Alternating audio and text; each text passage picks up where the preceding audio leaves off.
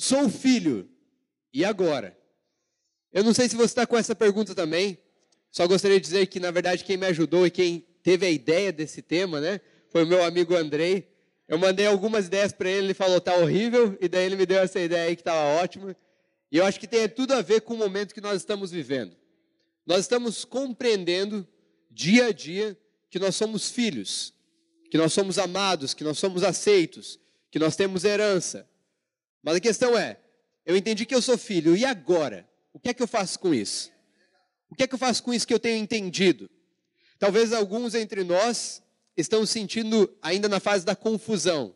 Eu não estou entendendo, parece que tem algo novo vindo, mas existia algo velho, algo que eu vivia antes, e agora parece que é tão difícil, existe essa confusão, meio que uma tempestade acontecendo, e eu quero te dizer, fique tranquilo, você continua sendo filho.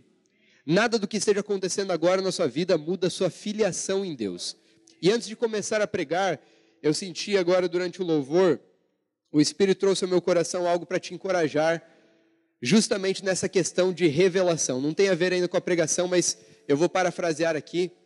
João capítulo 21, Jesus havia morrido e ressuscitado, e os seus discípulos estavam então pescando. Jesus aparece na praia, acontece de novo a pesca maravilhosa, eles vêm para a praia, Jesus está fazendo um peixinho para eles, e é o momento que Jesus ele vai conversar em particular com Pedro.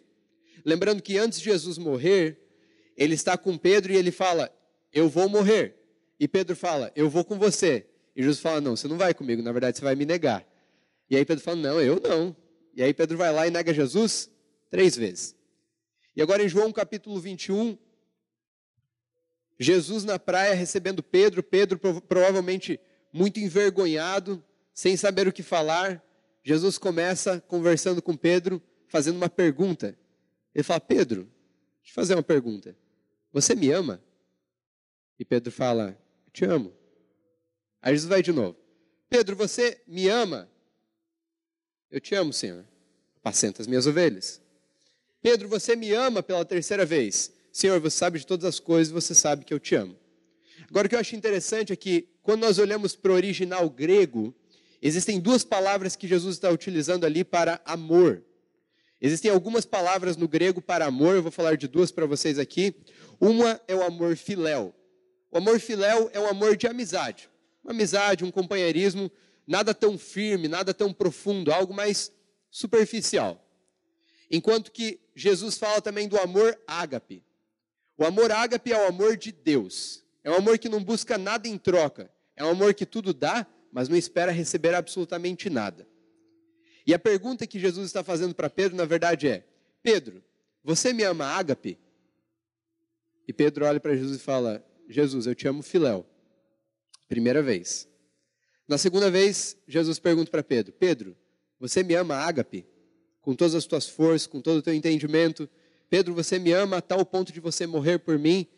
E Pedro fala: Jesus, eu te amo filéu. Agora o que eu acho lindo é a terceira pergunta de Jesus. Porque naquele momento, Pedro talvez está olhando para a situação e está falando: Jesus, eu acabei de te negar, eu nem sei mais quem eu sou, eu nem sei mais como eu posso viver com você depois do que eu fiz. Como que nós podemos ter um relacionamento profundo ainda e você me pergunta se eu te amo ágape? Você já percebeu que eu não te amo ágape? Jesus, eu não consigo, parece que eu não consigo romper em ter um amor mais profundo por você. Jesus, parece que eu ouvi tudo que você me falou, são palavras de vida eterna. Eu disse para você que são palavras de vida eterna, mas parece que eu não estou conseguindo viver as coisas que você falou. E aí Jesus fala: tranquilo. Jesus não fala, né? Mas estou aqui criando o um negócio. Eu imagino Jesus pensando: tranquilo, Pedro. E aí vem a terceira pergunta. E Jesus fala: Pedro, você me ama filéu? E daí Pedro fala: O Senhor sabe de todas as coisas. E o Senhor, e o senhor sabe que eu te amo filéu. Jesus está aqui e aí Jesus vem para cá para encontrar Pedro e falar: Eu aceito o amor que você tem por mim. Jesus vem aqui e ele fala: Eu aceito a revelação que você tem de mim agora. Só que o lindo, o lindo, é que depois disso, Jesus começa a falar sobre o tipo de morte que Pedro haveria de sofrer. E Jesus está fazendo, na verdade, um prenúncio de que Pedro iria morrer por pregar o Evangelho. Agora, por que Jesus está falando isso? Jesus está mais ou menos dizendo para Pedro: Eu aceito o amor que você tem agora, mas Pedro, deixa eu te contar uma coisa. Você está crescendo em conhecimento, na revelação do meu amor, e Pedro, você vai me amar, ágape. Eu não preciso forçar nada, você vai me amar, Ágape, mas eu amo o que você tem de revelação de mim agora. E deixa eu te falar que há um tempo Deus falou isso comigo e isso tem me ajudado muito agora. Porque, sinceramente, tem coisas que eu tenho ouvido e que transbordam no meu coração, é muito bom, mas às vezes parece que eu fico num impasse de como que eu vivo isso? E de repente parece que eu não consegui viver e agora daí parece que tenta vir uma condenação de novo. Olha, você não está conseguindo viver isso que estão pregando, isso que estão falando. E de repente eu lembro: Deus ama a revelação que eu tenho dele. Deus ama o entendimento que eu tenho dele. E me vem a certeza de que eu estou crescendo dia após dia no conhecimento de Jesus. Então, deixa eu falar uma coisa: você acha que você entende isso aqui e tem outra pessoa que está entendendo isso aqui? Jesus ama você entender isso e ele vai amar quando você estiver aqui da mesma forma. O desejo do coração de Deus é que nós possamos crescer em entendimento? É, claro que sim. Mas você acha que Ele está nivelando o amor dele por você a partir do entendimento que você tem dele? Não. Não. A grande verdade é que, se o meu entendimento aumentar, mais eu consigo perceber o quanto Ele me ama. Essa é uma verdade. Então, à medida que eu estou crescendo no entendimento, mais eu consigo entender que eu sou filho, mais eu consigo entender que eu amo. Mas a grande verdade é: Deus ama o entendimento e a revelação que nós temos dele agora. Vamos lá. Não é sobre isso, eu queria que você abrisse, por favor, em Êxodo capítulo 3. Êxodo capítulo 3, versículo 21. Valeu. E farei que os egípcios tenham boa vontade para com o povo, de modo que, quando vocês saírem, não sairão de mãos vazias. Todos os israelitas pedirão às suas vizinhas ou aos seus vizinhos, e as mulheres que estiverem hospedando em casa objetos, perdão, e as mulheres que estiverem hospedando em casa objetos de prata e ouro e roupas que vocês porão em seus filhos e suas filhas. Assim vocês despojarão os egípcios. Aqui no capítulo 3 de Êxodo, na verdade é o momento que Deus se encontra com Moisés lá na sarça. Talvez você já tenha ouvido falar dessa história. E aí Deus está se revelando a Moisés, ele está falando, olha, meu povo está oprimido lá no Egito, volta para lá porque eu quero libertar o meu povo. E aí acontece toda aquela coisa de Moisés conversando com Deus, parari, parará, e daí Deus está falando aqui o que vai acontecer. Então Deus está falando para Moisés: Moisés, eu vou libertar o povo, mas eu não somente vou libertar o povo, eu quero que quando o povo for sair, eles peçam aos egípcios ouro, prata e roupas. E Moisés, eu te garanto que eles vão dar ouro, prata e roupas. Porque eu não quero simplesmente que meu povo saia do Egito, mas eu quero que eles saiam com abundância, eu quero que eles saiam tendo muito. E o que vai acontecer é que em Êxodo, capítulo 12, versículo 35, se você puder abrir lá, Êxodo 12, 35. Os israelitas obedeceram a ordem de Moisés e pediram aos egípcios objetos de prata e de ouro, bem como roupas. O Senhor concedeu ao povo uma disposição favorável. Repita comigo, por favor. Disposição favorável. Então o Senhor concedeu ao povo uma disposição favorável da parte dos egípcios, de tal modo que lhes davam o que pediam, e assim despojaram os egípcios. Talvez se você tiver a versão King James aí, essa versão vai dizer o seguinte: E o Senhor deu graça, e o Senhor concedeu graça aos israelitas aos olhos dos egípcios de tal forma que os egípcios começaram a dar ouro, prata e roupas. Agora analise a situação aqui junto comigo. Nós temos o povo de Israel que estava sendo escravizado no Egito. Eles eram escravos. Aí eu te pergunto: um escravo é digno de receber ouro, prata e roupas novas? Não. E quem está escravizando esses, esses homens e essas mulheres, não pensa em nenhum momento que vai dar alguma coisa para eles, porque eles são escravos. Agora, o que faz um povo como os egípcios não somente permitirem que os seus escravos possam ir embora, mas começam a dar ouro, prata e roupas, porque eles não estavam sendo obrigados. O que, que pôde fazer eles poderem dar todas essas coisas para os israelitas? Graça. Agora, que graça?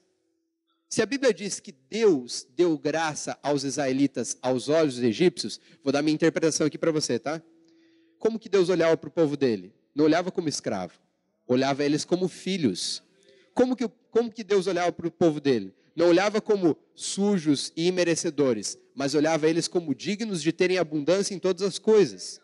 Então o que Deus faz? Eu vou colocar os meus olhos lá nos egípcios. E os egípcios vão começar a olhar para o meu povo, assim como eu olho para eles. Isso vai fazer com que eles comecem a dar ouro, prata e roupas novas. E aí eles dão. Agora vamos acompanhar o trajeto de saída desse povo. Esse povo, então, que antes era escravo, agora está livre.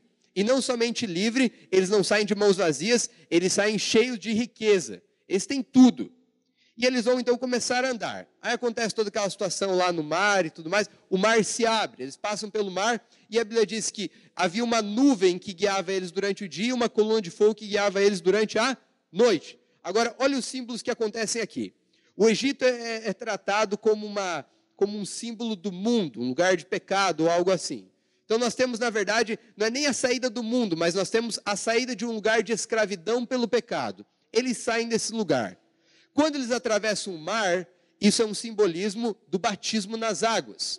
E quando eles são guiados pela nuvem durante o dia e pela coluna de fogo durante a noite, isso é um símbolo do Espírito Santo nos conduzindo agora para um lugar de desfrute, para um lugar de descanso, para um lugar onde nós vamos viver a realidade que Deus tem para nós. Então eles têm tudo isso. E aí você pensa, não, agora o negócio é bom. Tem uma promessa, eles vão para Canaã. Mas o que acontece? O povo está lá com os tamborins, fazendo festa, uma alegria e tal. De repente, alguém fica com sede no meio da galera. E aí fala assim, ah, não tem água. Daí, de repente, tem outro com sede e fala assim, é verdade, não tem água.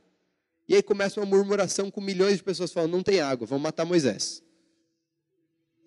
O cara que tinha acabado de libertar eles do Egito agora é o cara que precisa morrer porque é o culpado por eles estarem com sede. Agora deixa eu falar uma coisa. Você acha que para um povo que não tinha absolutamente nada e era escravo, agora é livre e tem abundância de ouro e prata, você acha que é difícil para eles receberem água? Se Deus deu, se Deus deu para eles ouro e prata, você acha que vai ser difícil para Deus dar para eles água, algo que é elementar? Não é difícil. Então qual é o problema? Mentalidade. Eles saíram do Egito, mas a mentalidade deles continuava sendo uma mentalidade de escravos. Eles eram filhos aos olhos de Deus, mas a mente deles era uma mente de escravos. Eu não sei se você assistiu o filme uh, O Conde de Monte Cristo. É um filme de 2002, é muito legal o filme, bem legal. Assista que é bom. Não sei se tem no Netflix, mas eu assisti já há muitos anos. É engraçado que há um tempo atrás, acho que quando estava ali em São Paulo, eu lembrei desse filme do nada, o Espírito me lembrou dele. Então, basicamente, o filme é o seguinte: tem um cara que é muito pobre, ele gosta de uma menina né, que é bonita e tal, e daí tem outro cara que é amigo dele, né? O amigo da onça ali, amigo dele, e o cara é rico. E o cara, então, também é interessado pela menina. E o cara dá o golpe nele, resumindo, manda ele para a cadeia por um crime que ele não havia cometido. Então, o cara que era pobre vai para a cadeia, né? Ele é preso e fica lá durante 13 anos, se eu não me engano. 13, 14 anos ele fica preso. E lá nessa cadeia, que na verdade é uma masmorra onde ele está, um lugar bem isolado, todos os dias ele dormia no chão chão de pedra. Todos os dias ele dormia no chão. E aí eu não lembro bem do restante da história, eu acabei não vendo o filme de novo, mas de alguma forma ele fica rico, não lembro como. O Gabriel lembrou. O pastor Gabriel lembrou. Tem um outro prisioneiro que é o padre, né? É o padre, se não me engano. Bom, enfim, ele é, é alguma coisa. E tem outro prisioneiro lá, e o prisioneiro é rico ou tem um tesouro escondido. Ele acaba ficando com todo o dinheiro, ele se torna rico da noite para o dia. Então ele foge, ele consegue fugir da prisão, né? E ele tem toda essa riqueza. E tem uma cena que eu lembro muito do filme, é que ele agora né, fez todo um plano, daí entra aquela coisa clássica de filme, né? Ele faz um plano para poder dar o golpe em todo mundo, a vingança, agora a vingança é minha e tal. Vai lá, planeja todo o negócio, e ele compra uma casa super legal e tal, e na casa dele tem o quarto dele, que também é super legal, super chique, tem uma mega cama. E aí ele vai dormir na mega cama dele, super confortável. E ele deita, ele vira, ele vira, ele vira, não consegue dormir, e ele vai para o chão. Ele não conseguia dormir porque, na verdade, o colchão era muito confortável. E ele tinha se acostumado durante muitos anos a dormir no chão frio e duro. Então ele volta para aquele lugar. Então nós temos alguém que saiu de um lugar de prisão, mas a prisão não saiu daquela pessoa. A cultura dele não estava não, não, difícil de mudar. Ele se acostumou tanto com, com, com um determinado hábito que era difícil para ele mudar agora aquele hábito. E eu percebo que conosco não é diferente. Todos nós, a Bíblia diz, Paulo diz que nós fomos feitos nova criação. Nós somos totalmente novos. Mas existe uma memória, chamada de memória da carne, que tenta nos lembrar de algo. Tenta lembrar e, na verdade, tenta nos dizer: você ainda é isso. Mas, na verdade, nós não somos mais aquilo. Mas essa memória tenta me dizer: você é isso. Você age dessa forma. Então, deixa eu contar uma coisa. Sabe qual é o nosso processo? Nós estamos sendo renovados. Romanos capítulo 12, versículo 1 transformai-vos pela renovação da vossa mente. Mas por que, que a mente precisa ser renovada?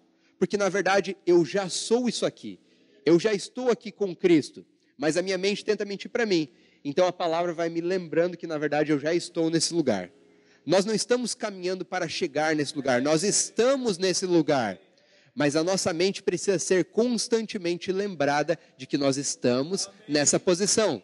Se nós vivemos uma vida toda, não sei você, mas eu tenho, sei lá, acho que uns 10 anos de cristão, né, que eu conheci Jesus, me converti e tal.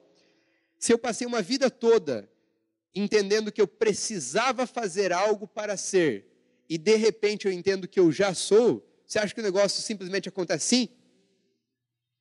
É assim que Deus quer que aconteça, mas na verdade eu preciso ir sendo transformado no meu entendimento. Essa é a nossa escalada. Esse é o nosso crescimento.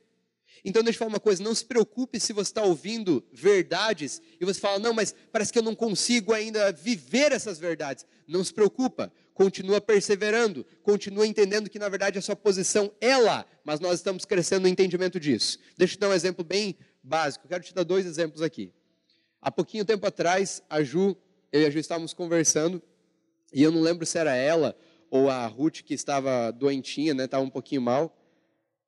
E aí a gente estava numa conversa normal e tal, e de repente a Ju, né, deu, deu assim, uma explosão ali, ela falou, mas e agora? Porque parece que eu tenho que estar curado, não posso estar sentindo nada, mas eu estou sentindo aqui, eu estou mal e tal, e ela começou a chorar. E daí a Ju deu, era a Ruth? É, então a Ruth estava e tal, e ela falou, e eu estou mal e tal, ela começou a chorar e tudo mais, eu falei, calma, fica tranquila. Nós já fomos curados por Cristo Jesus? Já, nós já fomos.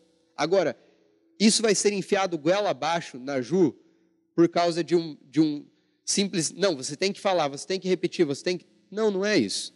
Na verdade, ela precisa ter esse entendimento que vai vir pela fé através daquilo que o Espírito está falando com ela. Mas enquanto isso não acontece, eu não vou tentar impor algo, porque senão estou impondo religião nela. E eu estou voltando para um lugar de legalismo. E na verdade, a Ju pode estar tentando voltar para esse lugar de legalismo, que é um lugar onde eu começo a me comparar. Ah, não, mas eu ouvi tal pessoa falar isso. Se ela está falando, ela já está vivendo isso, mas eu não estou vivendo, então olha a minha posição e olha a posição dela. Está errado. Nós vamos voltar para um lugar de nos compararmos, e não é isso. Como nós podemos querer voltar para um lugar de julgo quando nós fomos libertos desse julgo? Como nós podemos querer voltar? Então você está ouvindo algo, mas fala, poxa, para mim ainda não estou vivendo isso.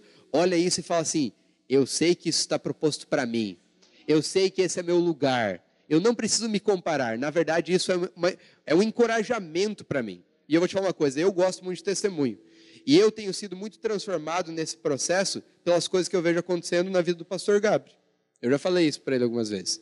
Tem coisas que eu simplesmente vejo ele ele está transformado e me encoraja, me encoraja. Não é nem tanto por aquilo que ele fala, e o que ele fala é muito bom e tem sido muito bom, mas quando eu vejo as coisas acontecendo, eu falo: nossa, isso é real. E isso está proposto para mim também. Isso está aberto para mim também. Eu não preciso fazer algo para estar no lugar onde estou. Eu já estou nesse lugar. E como eu estou vendo acontecer com ele, isso torna mais real na minha vida. Saber que eu já estou nesse lugar. Deixa eu falar uma coisa que aconteceu comigo agora. E para você pode ser talvez simples, mas para mim é muito profundo. Talvez se você vem um tempo aqui, você já me ouviu falar, inclusive daqui, né, com o microfone, das minhas economias e do quanto talvez eu sou um pouco. Eu era, né? Falavam que eu era mão de vaca. Eu não sou mão de vaca, não sou. Mas eu brinquei algumas vezes, e a Ju sabe muito bem disso, porque é minha esposa, né?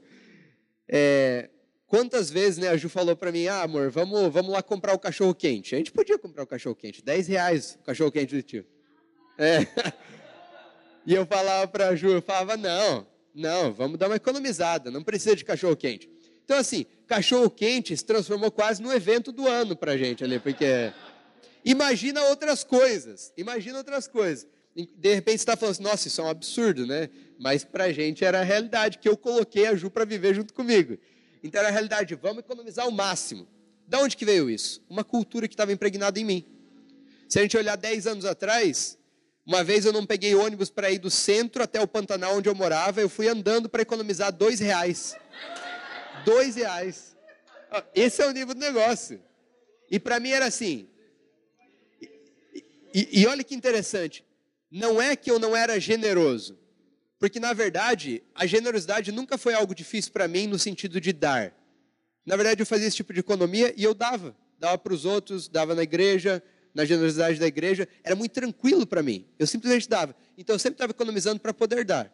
Então a parte da generosidade de dar, tá legal, tá tranquilo, eu tinha entendimento. Mas e a minha parte de que eu era filho e que eu posso receber também? E aí eu percebi que o negócio estava comprometido. E quando que eu percebi isso? Uma semana atrás. Há um tempo já, né, amor, que a gente começou a separar um, uma parcela de toda a nossa receita só para lazer. Então, para a gente fazer, sei lá, vai sair comer, vai no hotel, nosso aniversário de casamento e tal. Já melhorou, né, amor? Já melhorou bastante. Então, vai lá fazer mais filhos, enfim. Então, a gente vai para lá.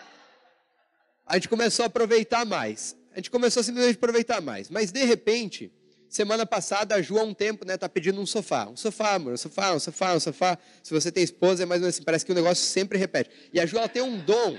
Ela tem o dom de pedir. Ela tem o dom de toda hora ela está precisando de alguma coisa. É o sofá, é sei lá o que, tudo, tudo assim, ó. É, é, a toalha nova, é o lençol novo. Ah, eu preciso daí fazer compras para isso, para aquilo, tudo assim, ó. Sempre eu fico pensando, eu falava até para ela assim, se não tem de repente nenhuma ideia de como nós podemos ganhar mais dinheiro. Mas enfim, a Ju, a Ju sempre estava nessa né, de querer alguma coisa. E ela estava falando do sofá. Só que como a minha mentalidade antes era tem que economizar, eu já não estava mais nem ouvindo. E eu falava para ela assim, amor, você sabe que às vezes eu ignoro o que você está falando, né? para poder economizar. Mas olha a mentalidade que eu tinha, olha a mentalidade. E daí, semana passada, ela falando do sofá, eu falei, vamos dar uma olhada no sofá. Vamos dar uma olhada, vamos procurar esse sofá aí. E aí nós fomos lá na loja, né, sábado de manhã, vimos o sofá caríssimo, caríssimo o sofá. Mas eu comecei a perceber que o negócio estava diferente em mim. Porque antes eu olharia e já, tchau, né, não vou nem. Mas depois, não, peraí, tá legal, esse sofá tá legal. E aí comecei a negociar com o vendedor lá e tal. Daí foi, foi, ele foi dando desconto, foi dando desconto. E ele baixou muito o valor, né, amor? O cara baixou muito o valor. Daí eu falei para ele assim, tá, então beleza. Eu falei, depois a gente vê. E daí, não, calma, calma. Não é que, não, calma. Não me julga, não me julga, presta atenção, calma. Não é que eu não ia comprar o sofá, é porque eu não gosto de tomar decisão precipitadamente. Então eu só queria assim, fazer uma análise um pouquinho melhor, né? Ou as, o, o Andrei falou, ou as esposas desistem depois de um tempo, né?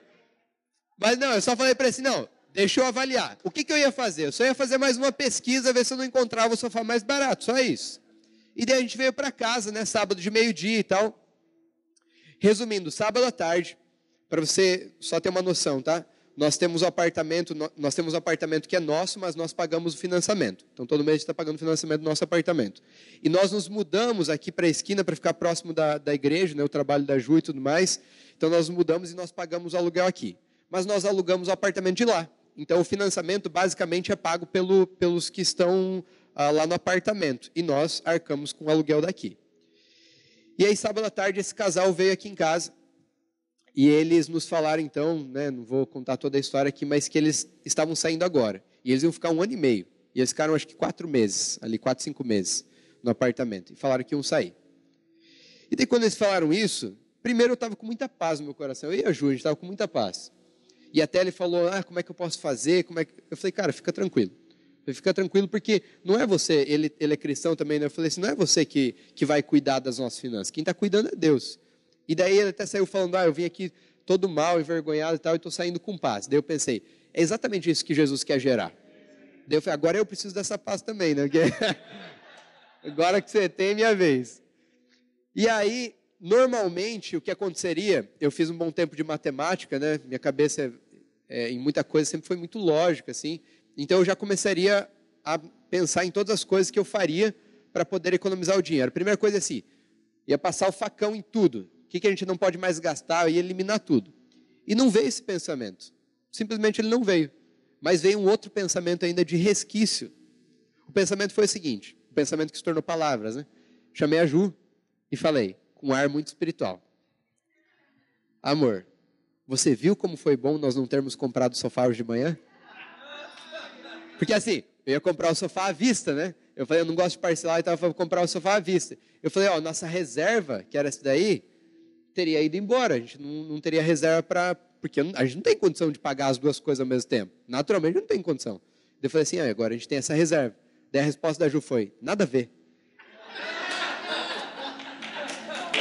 Então você, você percebe, você percebe que a Ju já estava com entendimento mais avançado que o meu do negócio. E daí ela falou isso tal, e eu fiquei pensando por um tempo. Aí depois fiquei pensando, fiquei pensando e falei, peraí. Mas eu tenho falado tanto sobre ser filho, sobre ser filho, sobre ser amado. Então, na verdade, quando acontece esse revés, esse problema financeiro, eu começo a colocar minha, minha confiança naquilo que eu tenho depositado ali. Eu começo a colocar minha confiança no quão econômico eu posso ser para poder suprir uma necessidade. Peraí, isso aí não faz sentido. E daí veio uma clareza no meu coração vamos comprar o sofá. Simples assim. No outro dia, liguei, consegui mais um desconto com o cara, né? Que tinha que negociar com ele. É, ganhei mais um descontinho do cara e nós compramos o sofá à vista. Aí você olha lá para a conta, não vai bater. Não vai bater. E eu, eu, eu, só quero te alertar. Rafa, mas isso não é imprudência de falar. Se você me conhecer, você vai, vai entender que não, não jogo nessa área mas é uma, algo específico acontecendo na minha vida. Para eu entender que, na verdade, eu sou filho, e peraí, a Ju quer o sofá, eu quero o sofá, Deus quer o sofá. Por que, que nós não vamos comprar o sofá? Eu não estou pregando aqui que você tem que sair se endividando, fazendo o que você quiser. Não estou falando isso. Estou falando de uma experiência pessoal. Ao que eu estou aprendendo. Ao que eu estou caminhando e eu estou amadurecendo dia após dia. Então, na verdade, parece simples eu falar que, ah, sou filho, mas eu estou crescendo no entendimento. E eu sei que amanhã vai ser melhor ainda, e depois de amanhã vai ser melhor ainda, porque eu tenho conhecido mais a respeito de Jesus. Então eu sou filho. O povo saiu do Egito como ricos, mas tinha uma mentalidade de escravidão. E por ter uma mentalidade de escravidão, Deus queria se relacionar com eles, mas eles tinham medo de se relacionar com Deus. Uma mentalidade de escravidão sempre gera medo nos nossos corações. Uma mentalidade de escravidão sempre nos impede de estarmos diante de Deus, face a face. E aí eles têm uma brilhante ideia: vamos eleger um mediador, já que Moisés está fazendo uma série de coisas, seja o nosso mediador, Moisés. E o que acontece? Moisés, ele sobe o monte, e ele vai receber as leis, e ele vai estar face a face com Deus, mas só Moisés. Agora, sabe o que eu acho interessante? Normalmente nós gostamos de eleger mediadores entre nós e Deus. Por quê? Porque se tudo der certo, legal. Eu não tenho uma ideia, se tudo deu certo, bom. Mas se tudo der errado, eu tenho quem culpar. Se eu não tenho mediador, eu falo, ah, mas a culpa vai vir para mim? Porque eu tenho uma mentalidade de culpa, então sempre alguém tem que ser culpado. E daí nós escolhemos mediadores. Só que olha o que é interessante. Quando o mediador subiu, Ficou algum mediador lá embaixo? Não. Aí deixa eu falar. O ouro é um dos símbolos da natureza de Deus. Então, lá no Egito, ainda lá no Egito, Deus estava repartindo a natureza dele com os filhos dele. E estava dizendo agora: minha natureza é a natureza de vocês também. Agora, quando o mediador sai de cena, o povo pega aquilo que é a natureza divina e eles não sabem o que fazer. E aí eles constroem um bezerro de ouro. E eles começam a adorar aquilo que Deus deu para eles ao invés de adorar quem deu para eles. Então, sempre que um mediador ele fica num lugar onde ele está balançando ou ele cai, quem está seguindo o mediador cai juntos também, porque não sabe o que fazer. E me parece, eu falo isso com muito amor, muito amor mesmo, que nesses dias nós temos ouvido tantas preciosidades, tantas preciosidades, tantas coisas boas, tem trazido liberdade para nós, vida, abundância. Mas deixa eu falar, não baseie a sua vida só naquilo que você está ouvindo. Porque você pode começar a basear, eu posso começar a basear minha vida no seguinte: ah, eu estou ouvindo que tal pessoa está ouvindo isso de Deus. Mas espera aí, nós podemos ouvir direto de Deus.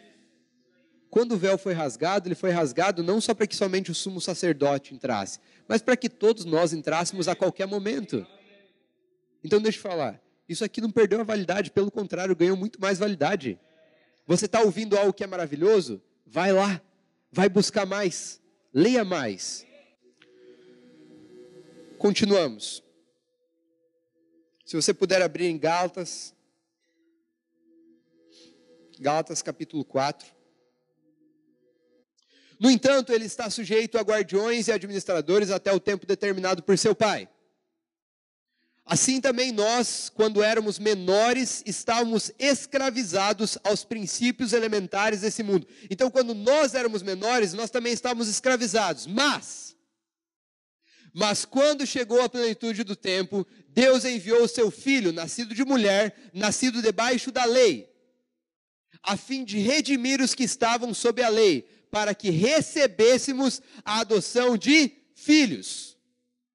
E porque vocês são filhos, Deus enviou o Espírito do seu Filho ao coração de vocês. E ele clama, Abba Pai, último.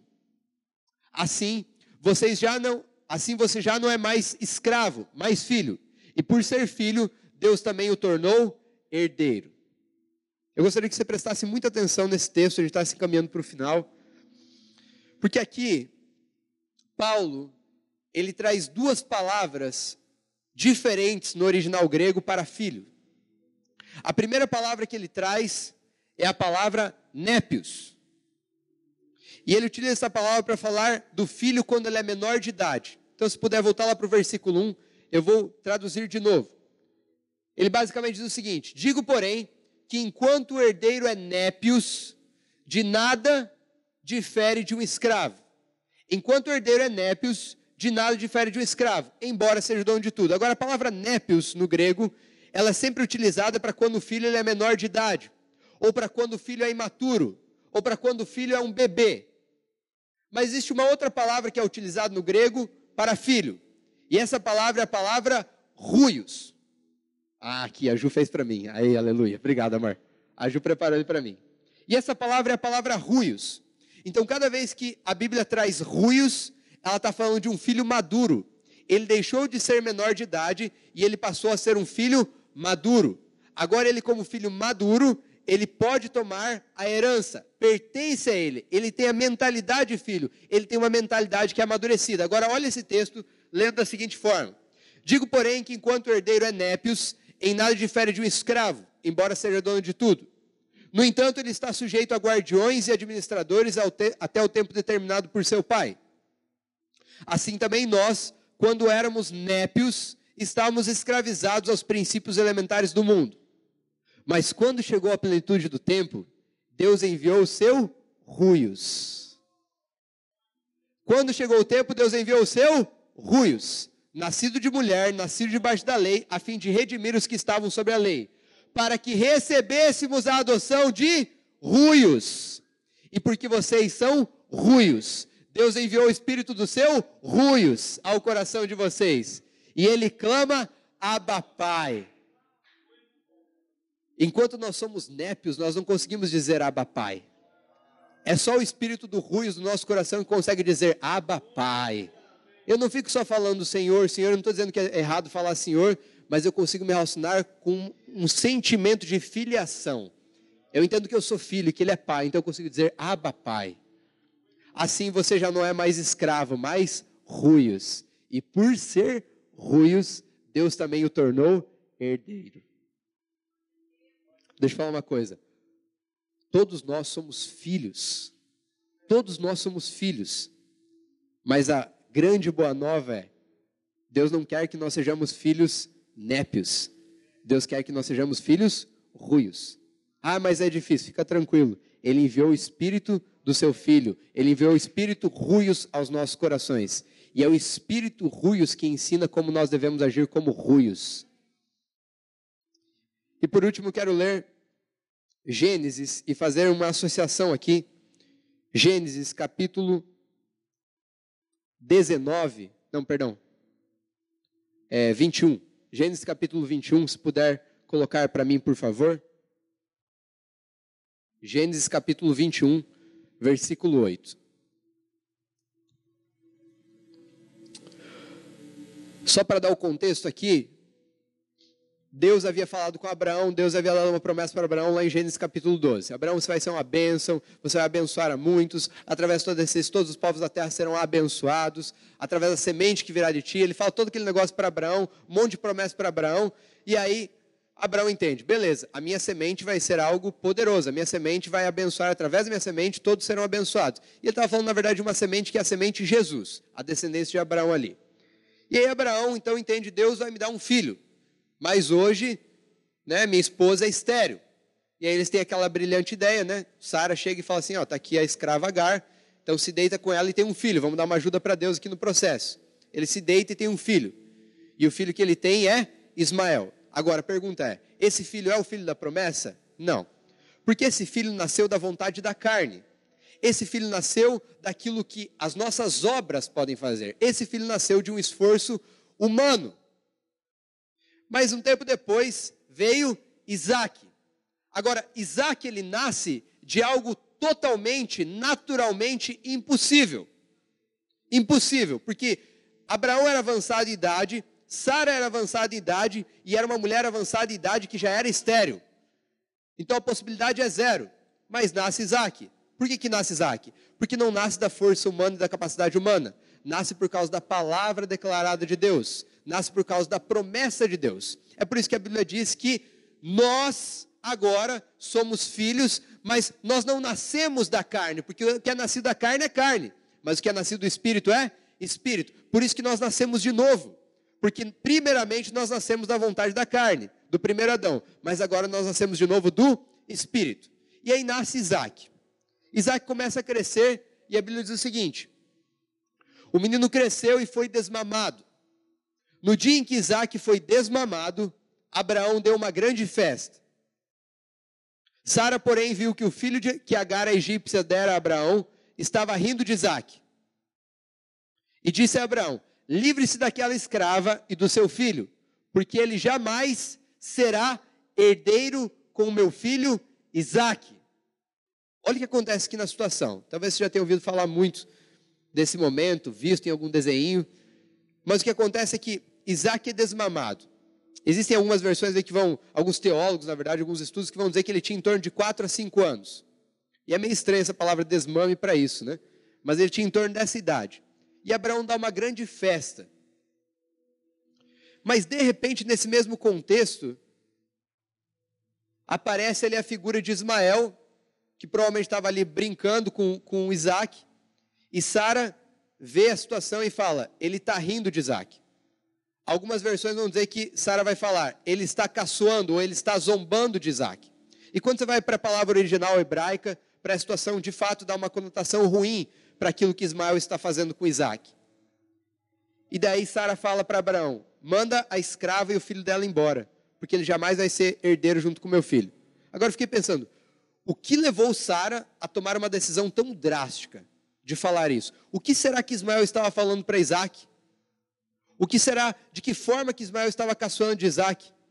E eu quero aqui só fazer um, vou conjecturar algo, tá? Aí é teoria minha. Mas será que de repente Ismael, sendo mais velho, não estava olhando para a criança e tentando explicar para ela? E tentando incutir na cabeça dela o seguinte: olha, eu sou o filho mais velho, eu sou herdeiro, eu sou o dono, eu sou primogênito. E falando coisas, e falando coisas, e falando coisas para Isaac. E eu fico imaginando que Isaac, talvez ali como criança ainda, ele sempre estava junto com Ismael, andava com Ismael, Talvez ele começou a pensar como Ismael, agir como Ismael, mas houve um momento em que ele foi desmamado. Agora, olha que interessante. A palavra desmamar, no original hebraico, aparece algumas vezes como desmamar, mas aparece muitas vezes como maturidade ou amadurecer. Então a questão aqui é a seguinte: quando Isaac amadureceu, foi dada uma grande festa. E Sara manda que a escrava vá embora e o filho também vá embora. Sabe por quê? Porque não tem como a maturidade e a escravidão coabitarem. Não tem como maturidade e escravidão permanecerem no mesmo lugar. Quando a maturidade vem aos nossos corações, a escravidão vai embora. Quando a maturidade chega aos nossos corações, toda a escravidão ela é mandada embora. Ela não pode mais fazer parte de nós. É por isso que Paulo depois vai dizer o seguinte: Embora vocês devessem estar comendo carne, vocês ainda estão comendo leitinho. Estão tomando leitinho. Estão nos princípios elementares. E ele está falando sobre os filhos maturos, maduros e os filhos imaturos. Então a questão é a seguinte: Resumindo todo o negócio. Está proposto para nós que nós sejamos filhos ruios. Está proposto para nós que nós sejamos filhos maduros. Todos nós estamos no processo de amadurecer e descobrir que nós somos filhos. E não tem problema você estar nesse processo.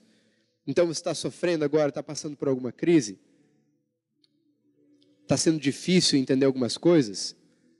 Não precisa você se esforçar. Não tente fazer. Não se compare não force. Deixe que o espírito do ruios simplesmente revele ao seu coração de que você é filho, de que você é amado, de que você é aceito. E cresça nessa maturidade. Todos nós estamos nesse mesmo barco. Todos nós. Todos nós estamos nesse mesmo barco. Não vamos mais fazer mediadores. Vamos entender que a fonte está aberta para nós. Como Hebreus diz, nós podemos entrar agora com confiança. Nós não temos mais medo, mas nós temos livre acesso. Só voltando de novo para o texto de Gálatas. Enquanto nós agimos como filhos imaturos, nós não conseguimos desfrutar da herança. Mas quando a maturidade vem, eu consigo desfrutar da abundância da herança. Então, nós já ouvimos essa verdade. Nós temos todas as coisas em Cristo? Temos. A maturidade de que nós somos filhos vai trazer esse entendimento cada vez mais para nós e nós vamos conseguir desfrutar cada vez mais dessa herança que está proposta. Nada do que nós temos ouvido e do que nós temos recebido pode gerar um julgo ou um peso em nós. Não faz sentido existir um peso que traga uma opressão. Não faz sentido nós ouvirmos palavras que são libertadoras e isso gerar algo ruim no meu coração ou um sentimento até mesmo de culpa ou de comparação, todo o jugo que havia sobre nós, ele foi retirado. E Paulo fala na mesma carta aos Gálatas, dizendo o seguinte: Tendo vocês começado pelo Espírito, vão querer agora se aperfeiçoar pelas suas obras, pela lei? Não faz sentido. Não faz sentido. Então deixa eu falar uma coisa: nós começamos pelo Espírito nós iniciamos uma jornada totalmente nova com o Espírito. Não vamos voltar para um lugar de julgo. Não vamos voltar para um lugar de condenação. Não vamos voltar para um lugar de comparação. Não vamos voltar a um lugar de nós nos menosprezarmos. Não vamos voltar a um lugar de tentarmos merecer aquilo que já foi nos dado por herança. Vamos ser filhos. Vamos ser filhos. Vamos amadurecer cada dia mais e vamos desfrutar daquilo que Deus tem para nós. Amém?